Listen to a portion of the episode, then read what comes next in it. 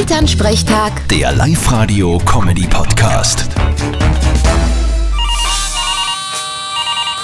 Hallo Mama, Grüß dich, Martin. Du, kann es sein, dass unsere Viecher ein wenig deppert sind? kommt drauf an. Gibt's eindeutige Anzeichen? Naja, schau ein bisschen. Stell dir vor, was die Minke jetzt da tut. Setzt sie am Birko Bellinger auf und lasst sie von ihm umeinander tragen. Und den Hund macht das gar nichts aus. Ich find das nicht deppert, ganz im Gegenteil. Die Katze ist voll gescheit, die hat ihren eigenen Chauffeur. Ja, da hast recht. Aber überraschend ist das schon, weil am Anfang haben sie die zwei ja gar nicht vertragen. ja mei, die werden halt draufgekommen sein, dass der jeweils andere eh nicht so zwider ist. Ja, und ich glaube, dass die zwei sich einfach den anderen Viechern am Hof überlegen fühlen und sie deswegen zusammen da haben. Wieso sollen sie sich überlegen fühlen? Naja, sie sind die einzigen, die in Haus schlafen dürfen. Ja, und sie sind die einzigen, die sicher nicht irgendwann einmal gegessen werden.